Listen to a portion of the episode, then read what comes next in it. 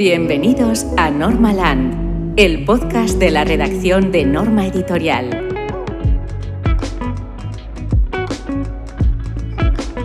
Saludos a todos y a todas y bienvenidos a este decimocuarto episodio de Normaland. Yo soy José Bermúdez y os agradezco enormemente vuestro dedo en el play. Hace unos días se hicieron públicas las nominaciones para los premios Heiner de este año y en Norma Editorial no hemos escapado nada mal. Varios títulos nuestros optan a diversos galardones y uno de ellos es Friday Foster, en la categoría de mejor colección o proyecto de archivo de tiras de prensa. Suerte la mía de poder saludar a las dos personas que idearon y persiguieron este libro, Javier Mesón y David Moreu. ¿Qué tal? ¿Cómo estáis? hola, hola. ¿Qué tal?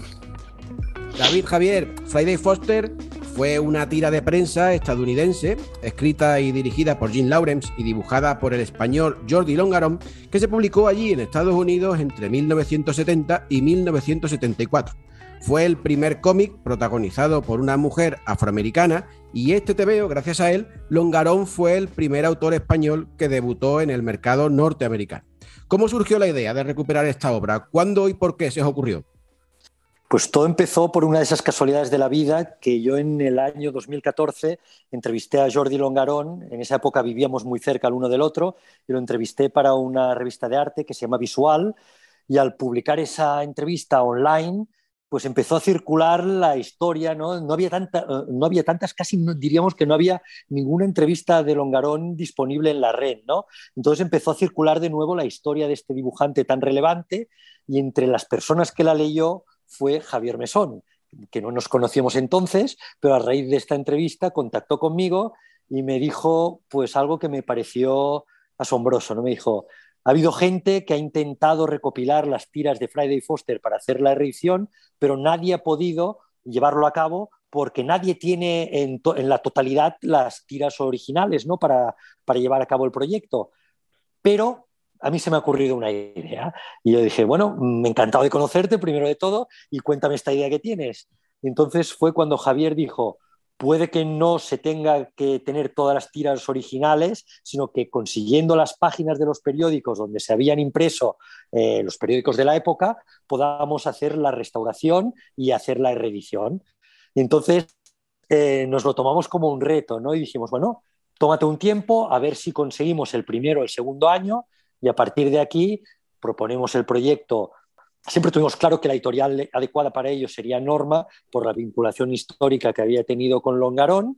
Y dijimos, bueno, pues démonos un margen. Si conseguimos el primer y el segundo año, significa que la cosa podría funcionar y presentamos el proyecto a Norma. Y ante mi sorpresa, Javier Mesón eh, puso en funcionamiento toda su red de contactos de coleccionistas, de museos, de gente vinculada al mundo del cómic. Y en una semana y media teníamos el primer año y medio de tiras en páginas de periódico conseguido. ¿no? Y esto es lo que inició el proyecto. ¿no? Esto inició una aventura de más de tres años de recopilación, de restauración, de textos, de entrevistas, que ahora iremos desgranando, supongo, a lo largo de la, de la conversación fue un arranque magnífico, la verdad que sí. Además, este tomo, eh, hay que concretar que, el tomo que publicamos, que Norma tiene en su catálogo, reúne las 214 tiras dominicales, las que aparecieron en los dominicales, que se publicaron allí en Estados Unidos durante, durante este, estos cuatro años, además de unos interesantes extras que, de los que vosotros habéis redactado y que habéis recuperado y que lo hacen un libro francamente interesante y atractivo. ¿Cómo fue, Javier, el trabajo de recopilación de, estas tiras? Porque, claro, imagino que tuvisteis que bucear en numerosas fuentes y llamar a muchas puertas, ¿no? Hombre, lo primero que hice fue mirar en una, una, página web de coleccionismo que se llama Todo Colección, ¿no? Y casualmente había una persona que vendía unas tiras, unas, sí, eh, las, las primer año de la, primer año de las tiras. Entonces mm, conseguí que me las vendiera, ¿no? Y quedé con él un día y, y pude conseguirla, con la sorpresa de cuando recogí las tiras eran era todo el año completo, el año 70, ante mi sorpresa. Digo, madre mía, buen empiece, ¿no? Para, para empezar a recoger y recopilar todas las tiras. Y luego a partir de eso, pues ya empecé a, conectar con, con, gente coleccionista norteamericana, eh, también con algunos coleccionistas de aquí de España que tenían tiras, alguna tira original. Y poco a poco, pues, pues estuvimos aquí como prácticamente un año recopilando. Luego David también con, contactó con, con unas chicas de un museo de norteamericano, eh, que y entonces intercambiamos tiras eh, para poder llegar a, todo, a todos los años. Bueno, fue un, un de gigantesco, ¿no? Eh, y luego ciertos artistas americanos, ciertos artistas americanos, dibujantes, también tienen alguna tira original, me la escanearon. la verdad es que fue una labor increíble, ¿no? La verdad es que, ahora que lo pienso, fue realmente arduo resumiéndolo así más brevemente. y, luego para completarlo, sí, para completarlo ya, cuando ya teníamos todos prácticamente todas las tiras, eh, lo que es el papel, ¿no? Eh, escaneada, ¿no? Una parte compramos tiras, otra parte me las cedió Chalpelto, que es eh, de Classic Comics Press, que había iniciado ese proyecto hace cuatro años antes. O sea, estoy hablando de que esto empezamos en noviembre del 2017, pues cuatro años lo había iniciado pero no lo había podido terminar y entonces me cedió parte de su material gráfico. Y ya con todo eso reunido, ya cuando hicimos una valoración de todas las tiras que teníamos, pues me puse en contacto con el Billy Ireland Cartoon de, Ohio, que ellos tenían una gran selección de tiras y originales, y les pedí algunas tiras que me escanearan y otras tiras eh, de prensa, al papel, y entonces ya con eso conseguimos todos. Pero luego al final apareció, cuando ya falleció el Longarón, apareció el hijo de Longarón, Mar Longarón, que abrió su archivo y ahí ya nos cedió más material a mejor calidad de algunas cosas que podíamos mejorar. Y sobre todo, Y sobre todo que también nos dimos cuenta, Javier, esto creo que lo puedes contar mejor tú, que había una tira que no llegó a publicarse, entonces ah, estaba, estaba, desaparecida y hasta que abrimos el archivo de Longarón, era que, ¿de qué fecha era? Que no me acuerdo ahora, la de... Era del año 73, creo recordar, puede ser. De, de septiembre del 73, creo que era así. Bueno, simplemente es que todas las tiras dominicales, pues eh, la tira inicial eh, o sea, viene con un recuadro, con el logo y con el resumen de la historia anterior, de la página anterior, anterior. Y esa página nunca se había publicado en Estados Unidos eh, como tira completa, simplemente como en línea de dos tiras. O sea, es que el formato americano eh, se publicaba en varios formatos según el periódico en cuestión. Y esta tira nunca se había publicado, porque cuando se iba a publicar en, en la formato tres tiras, como está el libro, esto no llegó a publicarse porque desapareció de los periódicos de casi todos. O sea, es material inédito. digamos que hay material inédito dentro del. No, esta página nunca se llegó a publicar inédito, o sea, totalmente completa. Eh, mm. la viñeta esa es inédita. Entonces, cuando el hijo de Longarón abrió el archivo, tenía copias fotográficas, copias fotográficas de muchas o casi todas las tiras eh, que estaban reveladas en papel, y entonces los escaneamos y pudimos completar el libro gracias a esa copia fotográfica. Eh, es importante destacar que dentro de todo este trabajo de recopilación que hicisteis, todo el material que conseguisteis, eh, pues buena parte de él llegó en unas condiciones, pues bueno, poco aptas, ¿no? Para la, para la reproducción y la, y, la, y la, impresión, y que eso obligó a un relevante trabajo de edición, ¿no? Hubo que recolorear, hubo que editar con detalle muchas de las viñetas, y Longarón, que desgraciadamente falleció en 2019, pues fue testigo, ¿no? Al menos de esa primera parte del proceso, y nos consta que él lo aprobaba, ¿no? Veía con buenos ojos, estaba contento con todo lo que se estaba haciendo, ¿no es así? Completamente. Lo que sucedió fue que en los cuatro años de tiras, que, los 214 tiras que abarcan cuatro años, eh, no eran uniformes. Algunos años, dependiendo del periódico del que era el papel o del año, pues eh, la calidad cambiaba mucho. ¿no? Entonces, para uniformizar y que el libro quedara bien, se optó por la opción más difícil, que era eh, quitar el color de, completamente de la tira escaneada y recolorearlo de nuevo. Es decir, era casi como conseguir el original a partir de la tira impresa en el periódico y volver a poner el color nuevo para que tuviera una homogeneidad todo el libro. ¿no? Entonces, ah, cuando tuvimos las primeras páginas eh, restauradas, em, yo fui a casa de Longarón, le enseñé unas cuantas páginas impresas y recuerdo que él me dijo, me dijo una frase que nunca se me olvidará, que es, esta restauración se parece mucho más a cómo yo me imaginaba el cómic en mi cabeza que cómo salía publicado en las páginas del periódico. Yo en ese momento no entendí muy bien lo que él quería decir porque pensaba, bueno, tú lo has dibujado, el color sale impreso, ¿cuánto puede variar de lo que tú te imaginabas? ¿no? Entonces fue cuando él me, contó el proceso que él utilizaba para, para, para dibujar y crear el cómic. Él dibujaba en blanco y negro, las tiras. Luego iba un amigo suyo fotógrafo y lo fotografiaban. Entonces él volvía con la copia revelada de la fotografía y, eh, y, una de estas copias fotográficas la coloreaba a mano para que el impresor americano tuviera las referencias de color.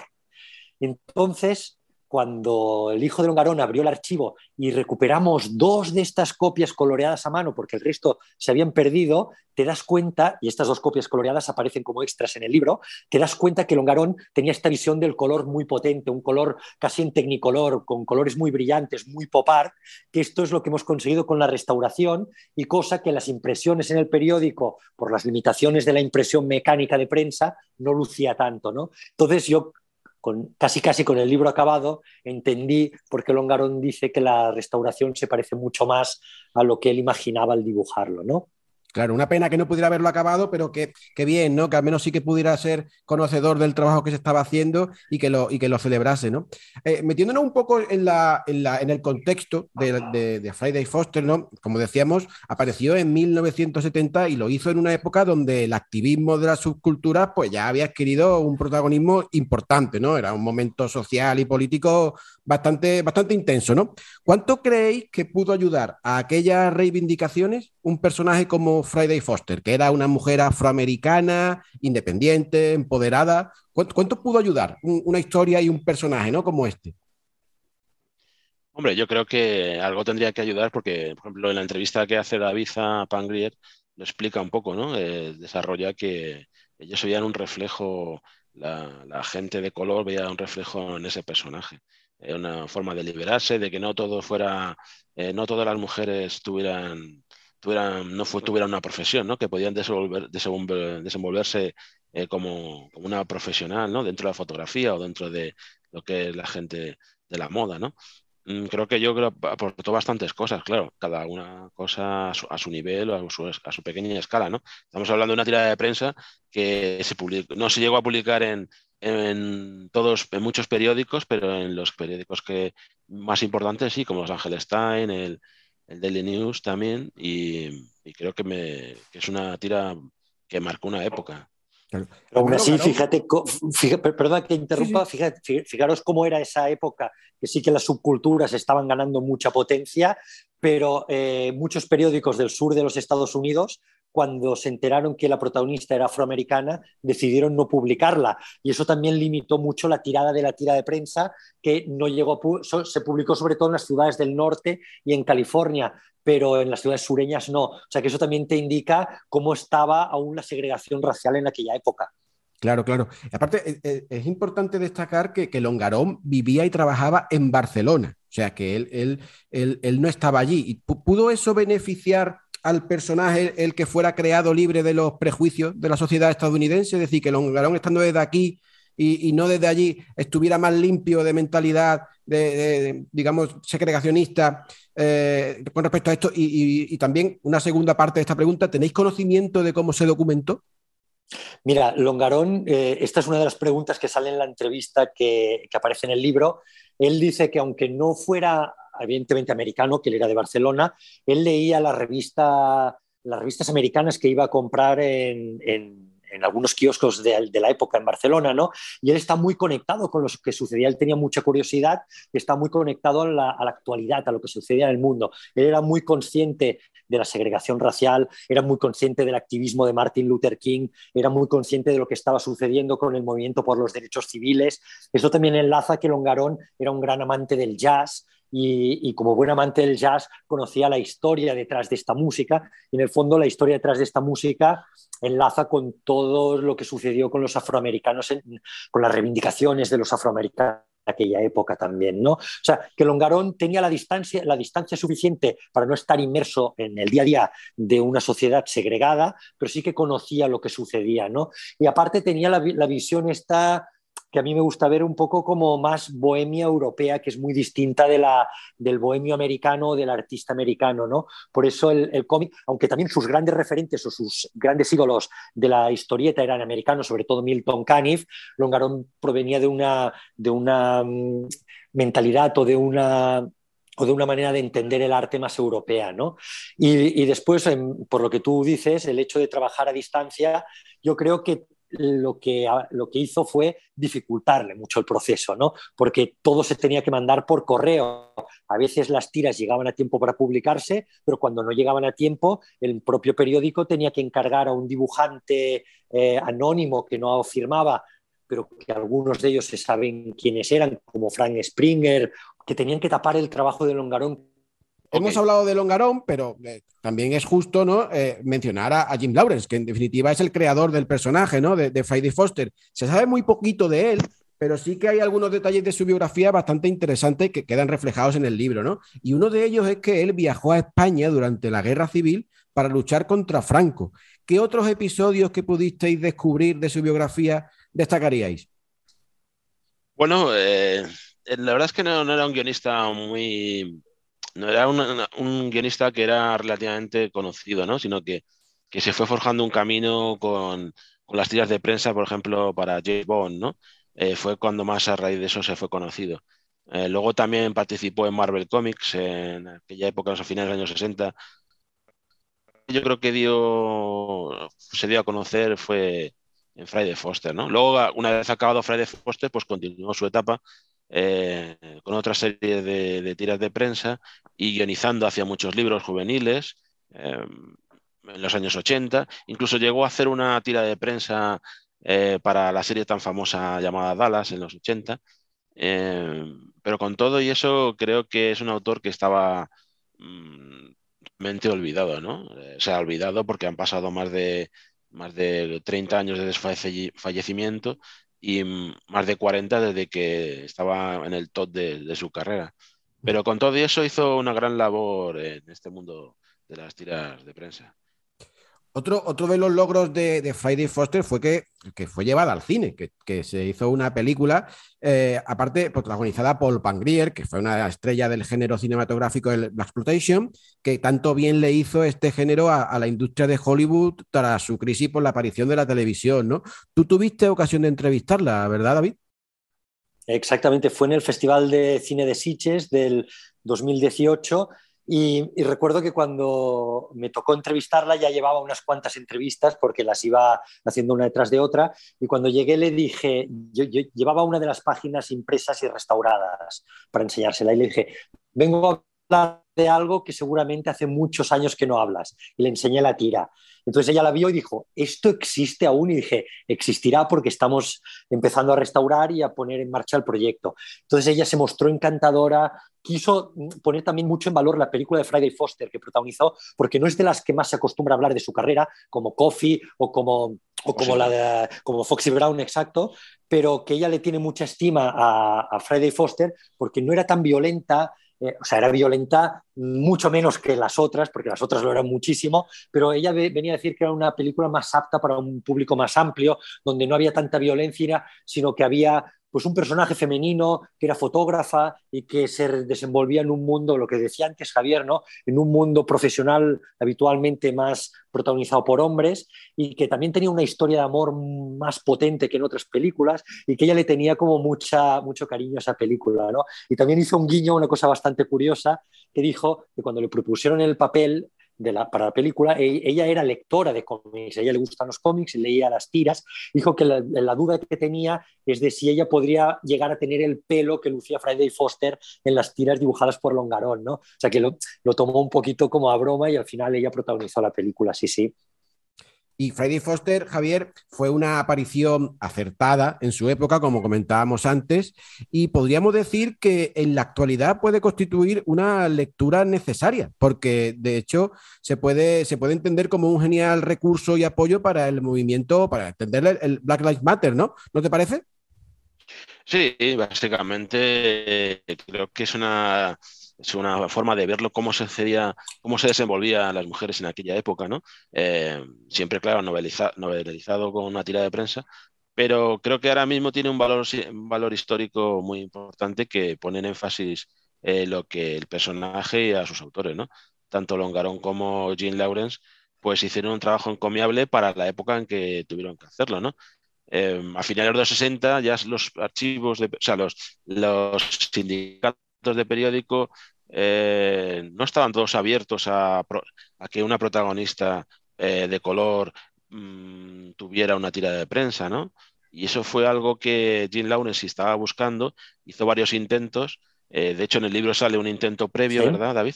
Que, que, no cuajó y derivó en lo que es el Friday Foster. Pero eso es una cosa que podréis ver en el libro y, que está documentado con unas tiras que, eh, que son bastante interesantes.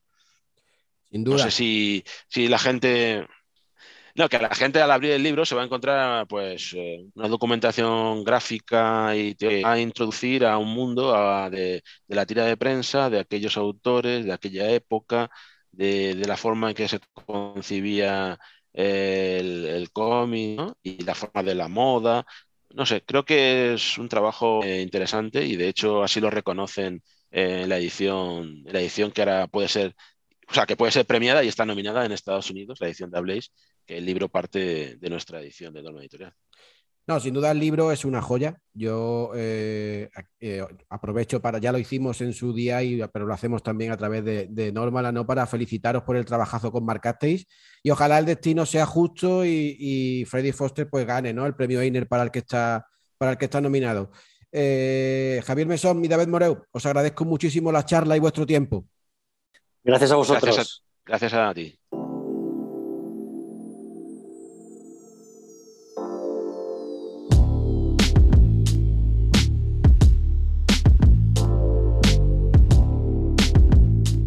Yo siento una gran admiración por las personas que son capaces de llevar muchos proyectos a la vez y todos bien. Esa gente que parece que han comprado más horas para sus días. Una de esas personas es Laura Vila. ¿Qué tal, Laura? ¿Cómo estás? Pues encantadísima de estar aquí contigo y de escucharte decir estas cosas tan bonitas. y, que son verdad, y que son verdad. Porque Laura, tú eres librera, autora, sí, cuentacuentos, madre de dos niñas y ahora te estás formando. Y ahora te estás formando en locución y audiolibros, ¿no? Y yo que aparte te conozco personalmente y te sigo en redes, veo como todo lo haces con buen humor y con esa sonrisa que siempre tienes. ¿Cuál es el secreto, Laura? Pues que te guste lo que haces y entonces es que solo toca ser feliz de esa manera. Hay, hay una frase que creo que está por ahí en, mi bio, en alguna parte, no sé si en mi web o en la web de Lata de Sal, que se la escuché Rodrigo Cortés y decía que si tú te dedicas a lo que más te gustaba cuando tenías 10 años, tienes que ser feliz. Y a mí lo que, lo que más me gustaba con 10 años era leer. Entonces, pues, ¿cómo no voy a ser feliz? Claro, compartir. tu pasión, de libros. Claro, compartir tu pasión en tu trabajo, pues es una maravilla, claro. Está claro Hablemos de tu faceta librera, Laura. Tú trabajas en la mítica librería Rafael Alberti de Madrid, que es una de las librerías más emblemáticas de la, de la ciudad. ¿Cuál es tu responsabilidad allí? Pues efectivamente tengo la suerte de trabajar allí y soy la responsable de la sección infantil y entre Ana, mi compañera y yo llevamos infantil y también las, redes sociales y cómic. eso es fantástico porque me gustará mucho hablar contigo de, Astronave, de nuestro álbum infantil, de nuestro cómic infantil. Y yo, como tú sabes mucho del tema, yo te quiero preguntar, eh, ¿qué tiene que tener un álbum infantil para que tú digas, este tiene toda la pinta de que va a funcionar. Tú que además ves álbumes infantiles todos los días y tienes que valorarlos y, calibrar su calidad. ¿Qué tiene que tener? Pues tiene que divertir. A veces autores y editores se complican la vida demasiado con que un libro sirva para algo, sea educativo de alguna forma. Eh, y, hay libros, hay cuentos que, lo único que tienen que hacer, su función es entretener y divertir. Y hay algunos que, vosotros habéis editado que no solo tienen eso, sino que tienen una cosa muy importante que cuando yo escribo intento, intento seguir esta pauta, que es que no solamente diviertan a, al niño o a la niña que, va a escuchar ese cuento, sino que diviertan a los padres, porque los padres tenemos que contar ese cuento muchas veces. Claro, imagino. Así que más vale que nos divierta, nosotros también, que tenga detallitos que, nos haga gracia, que, sea que sea agradable de contar. Y eso, por ejemplo, lo conseguís con, La princesa y el pony. La princesa y el pony es un cuento a, dos niveles. O sea, está el nivel de, contárselo a los niños y luego tú te puedes ir fijando en todos los detalles de las ilustraciones, que hay detalles para los adultos también, que, para que nos riamos y, que le podamos pillar el doble sentido a alguna de las cosas que están pasando delante de nuestras narices. ¿no? Claro, claro, esa doble lectura que es necesaria, claro. Y, es posible que un, que un álbum que funcione muy bien eh, en lo que es la narración, para ti, por ejemplo, que también eres cuentacuentos, ¿no? Luego puedan no tener tanta aceptación desde un punto de vista comercial o al contrario, un libro que, venda mucho, luego sea imposible llevarlo a un taller de cuentacuentos? Esto último puede ser, porque eh, como comentamos en la conversación que tuvimos por teléfono, a mí me encantaría poder hacer cuentacuentos de cómic, que los hago en casa porque estoy en petit comité y puedo ir señalando las viñetas, pero claro, ojalá poder llevar a, al cuentacuentos un, un cómic, porque, bueno, ya sabes que soy una flipada de los cómics y de los infantiles más, que es que de verdad que cada día sale cada maravilla. Ojalá haber tenido esto cuando era pequeño. Pero bueno, lo tengo ahora y lo disfruto igual. ¿eh? Oye, Laura, y, hablando de los cómics, em, después del boom que está viviendo el manga, ¿vale? Porque ahora está viviendo el manga un momento espectacular. Eh, hay quien ya eh, tras analizar estudios de mercado y demás, vaticina que el próximo género que, vivirá un esplendor y un momento mágico va a ser el cómic infantil juvenil. Tú que trabajas directamente con este género, ¿crees que puede ser verdad?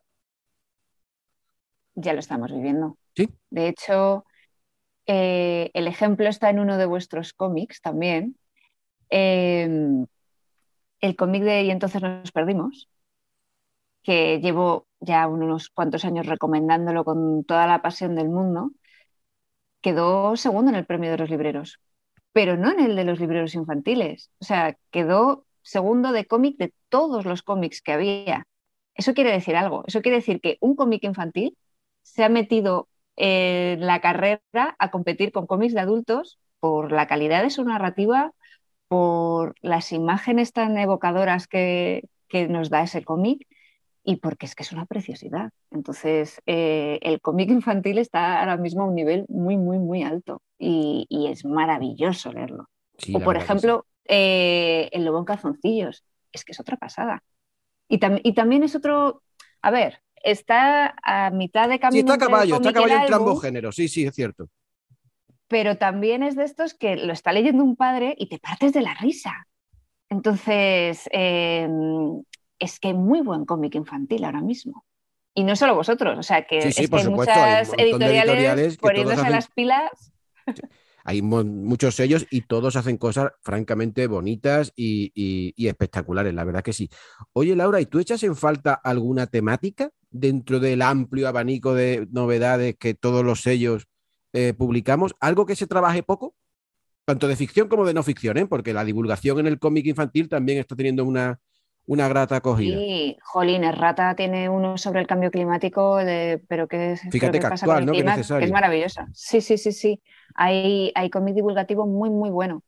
Pues fíjate que se me hace raro echar algo de menos, porque es que mm, hasta las cosas más más mm, que a lo mejor pensaba que no iba a leer sobre, no te iba a decir inverosímil porque, porque puede pasar, pero em, uno de los últimos de astronave que leí, el de Check Please, que me tuvo enganchadísima, digo, ¿en qué momento iba a pensar yo que iba a estar leyendo sobre unos universitarios americanos que juegan al hockey y que son gays y se enamoran y no sé qué?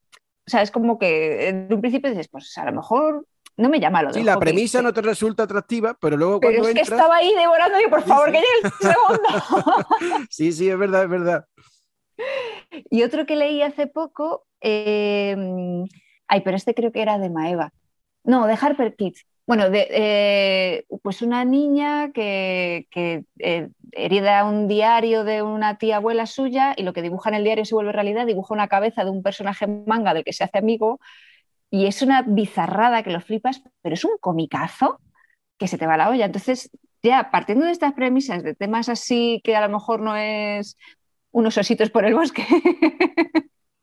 Pues es que creo que se están tocando un montón de temas. Vosotros estáis tocando un montón de temas. Además, me encanta que habléis tanto de, de diversidad. Sí, que es, un- muy importante Es un para tema muy los importante en el catálogo de astronaves, sí. que, para que puedan, para que puedan refle- verse reflejados, para que puedan aprender. El otro día vi que, que el cómic, ay, se me ha ido ahora el nombre, el que habla de esta chica intergénero, El de género queer. género queer, género queer, que lo habían prohibido en no sé dónde. Digo, jolín, pero si este cómic eh, aprendes un montón. Es muy necesario, sí. Es no existían este tipo de obras para, para las edades a las que va ahora en nuestra época, ¿eh? No. Y no solamente eh, hablando de tema de género, pues luego está también este de Comiendo con Miedo. Hace poco hubo una excursión de, de un instituto que vinieron a- al Alberti y se quedaron mucho rato mirando cómic y, mm, y me preguntaron, vieron el de Comiendo con Miedo y me dice, ¿tienes algo más así? ¿Tienes eh, algo sobre pues, problemas psicológicos? Y les recomendé, a ver, Cara o Cruz. Digo, Cara pues, Cruz. mira, sí, sí que, sí que hay más temática. de esto. Y les, les interesa un montón.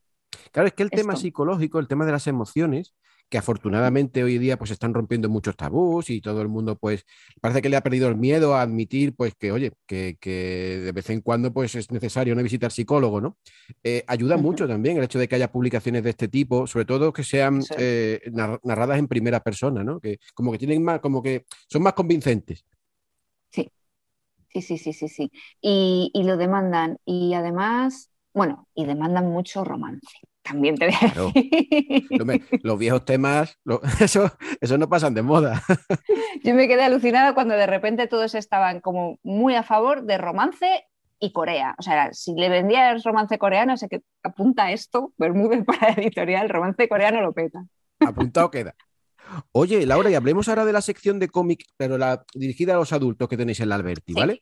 Porque Vale. eh, la- una de las últimas veces que yo estuve allí, me comentaste, pues vamos a, a probar un poquito con el manga. El manga, obviamente, pues pensado para, para el perfil del cliente de Alberti, pero teníais una selección bastante maja, es decir, con un criterio muy, muy bueno, muy, muy, de- muy, muy acertado. ¿Cómo, ¿Cómo os ha funcionado? Porque me interesa sobre todo saber, ¿habéis atraído un nuevo público o habéis animado al público habitual del Alberti a leer manga? Las dos cosas. Ah, genial. Eh, hay un público nuevo que son chavales que no lo he visto solamente en Alberti, me he fijado también en, en otras librerías, que ni te preguntan. O sea, los de manga van a lo suyo, lo cogen, pagan y se van. No quieren relación con nadie. No le preguntan nada al si ellos van a tiro eso. Pero eh, a base de verlo ahí en la librería, hay un montón de chavalines pequeños que se están aficionando. Entonces ven ahí bola de dragón y flipan. Dicen, ¿pero esto qué es? Y hace poco hubo una excursión de, pues de la clase de mi hija. Vinieron a, a ser libreros por un día y estaban los de seis años viendo bola de dragón y era como, yo quiero este, yo quiero este. O sea que, que empiezan a, a leer colecciones porque ya lo ven ahí y ya nos empiezan a pedir más números. Les está gustando. Sí. Genial, porque eso es una manera también de captar y fidelizar nuevos clientes, claro, Eso. desde bien jovencitos. Sí, hay Sí, que hay- bueno, hay ya sabes que aquí desde, lo, desde que son bebés ya les Sí, sí, hacemos sí, me cuentacuentos. me consta. Eh, de- a eso tú eres- te dedicas y además lo haces con, con gran, con gran maestría. Oye, Laura, ¿tú en el confinamiento fue cuando empezaste con el tema de, de cuentacuentos o ya lo hacías antes? Pues en la librería creo que había contado un par de veces, porque Lola me dijo, bueno, no va a venir siempre gente de fuera. Laura, eh, Laura, ¿por qué no te animas tú algún día? Y algún día, cuando ya había nacido Vera, mi hija mayor, y ya tenía yo más soltura contando cuentos, pues dije, venga, pues, pues alguno hago, pero no había hecho nada. Y lo que pasó en el confinamiento fue que dije, Jolín, estamos en casa, pero podemos seguir creando contenido, trabajando. Yo quiero que haya una librería a la que volver cuando, cuando Claro, se que termine es muy importante. Así que hablé con Lola y le dije, Lola, tenemos que ponernos las pilas. Si no podemos, si no podemos ir a la librería, tenemos que, que seguir creando contenido en redes, como sea. No podíamos encontrarnos físicamente con nadie, pero bueno, ya podía eh, tener conversaciones en Instagram con, pues, con autores, con editores. Tuve un montón de conversaciones interesantísimas con, pues, con todo el mundo que te puedas imaginar del panorama nacional e internacional. Y, y yo pues me lié la manta a la cabeza y venga, pues cuenta cuentos todos los días. Contábamos cinco cuentos eh, recomendábamos también un libro eh, y les decíamos pues alguna actividad para hacer ese día, porque es que los días se hacían muy largos. Entonces era como, venga, vamos a hacer una cosa nueva. Hoy vamos a, me acuerdo cuando, cuando ya podíamos salir a dar un paseíto, les dije, venga, pues poned el balcón súper bonito para que cuando salgáis digáis, hey, esa es mi casa, la que está decorada con banderines, o hoy dejarle una nota al, al basurero para darle las gracias que él sigue trabajando para que nosotros estemos bien en casa. Y así todos los días. O sea, aquí ya se creó en casa una dinámica de, venga, hay que hacer actividad, hay que no sé qué, venga, que son las 5 el directo, la niña que se vaya, bueno, que no siempre se iba, que a veces se me cruzaba el perro, a veces se me cruzaba la niña, los directos, cosas del Pero esa naturalidad quedaba chula bueno, yo me lo pasaba pipa y además ya pues, has visto cómo cuento yo los cuentos, que lo voy comentando y si algo me parece ridículo lo cuento y si algo es como, pero bueno, este tío que machista o este personaje que tonto es, pues se lo digo a los niños para que también tengan ahí un, un espíritu crítico que no todo lo que hay en los cuentos tiene por qué ser molón, que también hay cosas un poco chuscas. Está claro. Oye, eh, Laura, y es fundamental en los tiempos que corren que se dinamicen las librerías y que los libreros sean gente muy activa. Sí, Jolín. Eh, las, las librerías son eh, unos centros culturales súper importantes en los barrios. Eh, las librerías dinamizan la, cultura en el barrio, aparte de otros puntos que, pueda haber, pero tú no puedes ser librero y sentarte al otro lado del mostrador y esperar a que entre gente hay que crear lectores desde que son pequeños, hay que ofrecer a los lectores eh, lecturas que les puedan interesar. Cuando ya son mayores, el, tener a tu cliente fidelizado y saber que le gusta.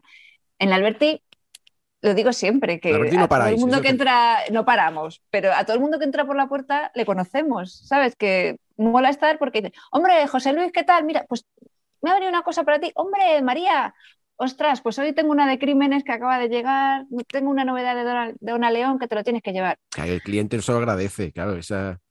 Es que es una familia y es una familia cultural y, es muy gozoso poder compartir esta afición eh, con otra gente y poder tener esas conversaciones con otras personas y el poder recomendar a niños y a sus padres lecturas es fantástico porque además los, los niños son los lectores, los críticos más sinceros. Entonces, un adulto te puede llegar y te puede decir, no, pues el libro que me recomendaste el otro día, sí, está muy bien, tal. pero cuando te lo dice un niño, la satisfacción o cuando viene te da un abrazo, o, simplemente le estás contando un cuento y ves que se ríe, eso, eso es una pasada, totalmente. O sea, eso es un flipe estoy convencido de que la satisfacción tiene que ser máxima. Oye, Laura, y mm, para una librería que no tenga sección infantil, juvenil y que quiera abrirla, ¿qué tres títulos tú le recomendarías para arrancar? No tienen por qué ser de astronave norma, sino los tres títulos que tú dijeras, los imprescindibles son estos para arrancar, bien que vaya a abrir sección o bien que vaya a abrir una librería infantil juvenil. Solo tres. Dime cuatro o cinco, los que. pues mira, en álbum te voy a recomendar Macaco se hace caca, que es mi última creación, quizá mi, obra más ambiciosa y más autobiográfica también, ¿por qué no decirlo así? que es muy, no, es muy graciosa. Tengo que leerla, eh, tengo que leerla, tengo que leerla. Todavía no la he leído, pero le tengo muchas ganas. Aprovecho y me hago autopromoción. Está claro en la Travesal, lo ha ilustrado José Fragoso y es muy divertido. Para, para bebés, pues mira, eh, hay un libro de juventud que me gusta mucho que se llama Delante de mi casa, que lo hemos mm, leído y releído mil veces y, es un libro para bebés muy agradecido, tanto para los niños como para los padres, que a veces cuando el cuento es muy corto nos volvemos locos. Y este, como es gordito, pues da bastante juego y le puedes poner muchas voces y es una maravilla. Eh, cinco o seis años, te voy a hacer dos recomendaciones. Eh, una, toda la colección del Bosque Mágico de, del Hematocrítico, que es muy gracioso, está muy bien escrito y, mola un montón. Y luego hay un libro que me gusta mucho recomendar, que es El pequeño cuidador de insectos, editado en, en Nórdica, que es una delicia de, libro. Es, ya, solo la edición, las ilustraciones, la historia, es, un, es una. Sí, es que Nórdica todo lo que hace lo hace bonito, ¿eh? la verdad que. Lo hace muy sello los amigos de Nórdica. Sí, sí, la verdad que sí. Y, y es que en juvenil te voy a recomendar y entonces nos perdimos. Es que no te haces una idea de todo lo que lo recomiendo, no es por haceros la pelota. No, no, no, pero sí te. no, no, no, no, aparte, aparte lo sé porque ya me lo has dicho en más ocasiones, pero es que no eres la única, que, que hay mucha. Eh, en la comunidad librera es un título que lo ha celebrado muchísima gente y luego lectores, prescriptores, periodistas. Ha sido un, es una gozada poder tener un título así en el catálogo de Astronave, la verdad que sí. sí. A partir de 10-12 años lo recomiendo un montón. Y mira, te había dicho juvenil, pero no, es 10-12 años. Para juvenil, voy a recomendar otro cómic vuestro que es Piel de Hombre, que es otro cómic que me ha alucinado y que además ¿eh? Eh, es, que es una pasada. ¿Cuánto tema trata? Eh? Y, qué bien hilvanado y qué...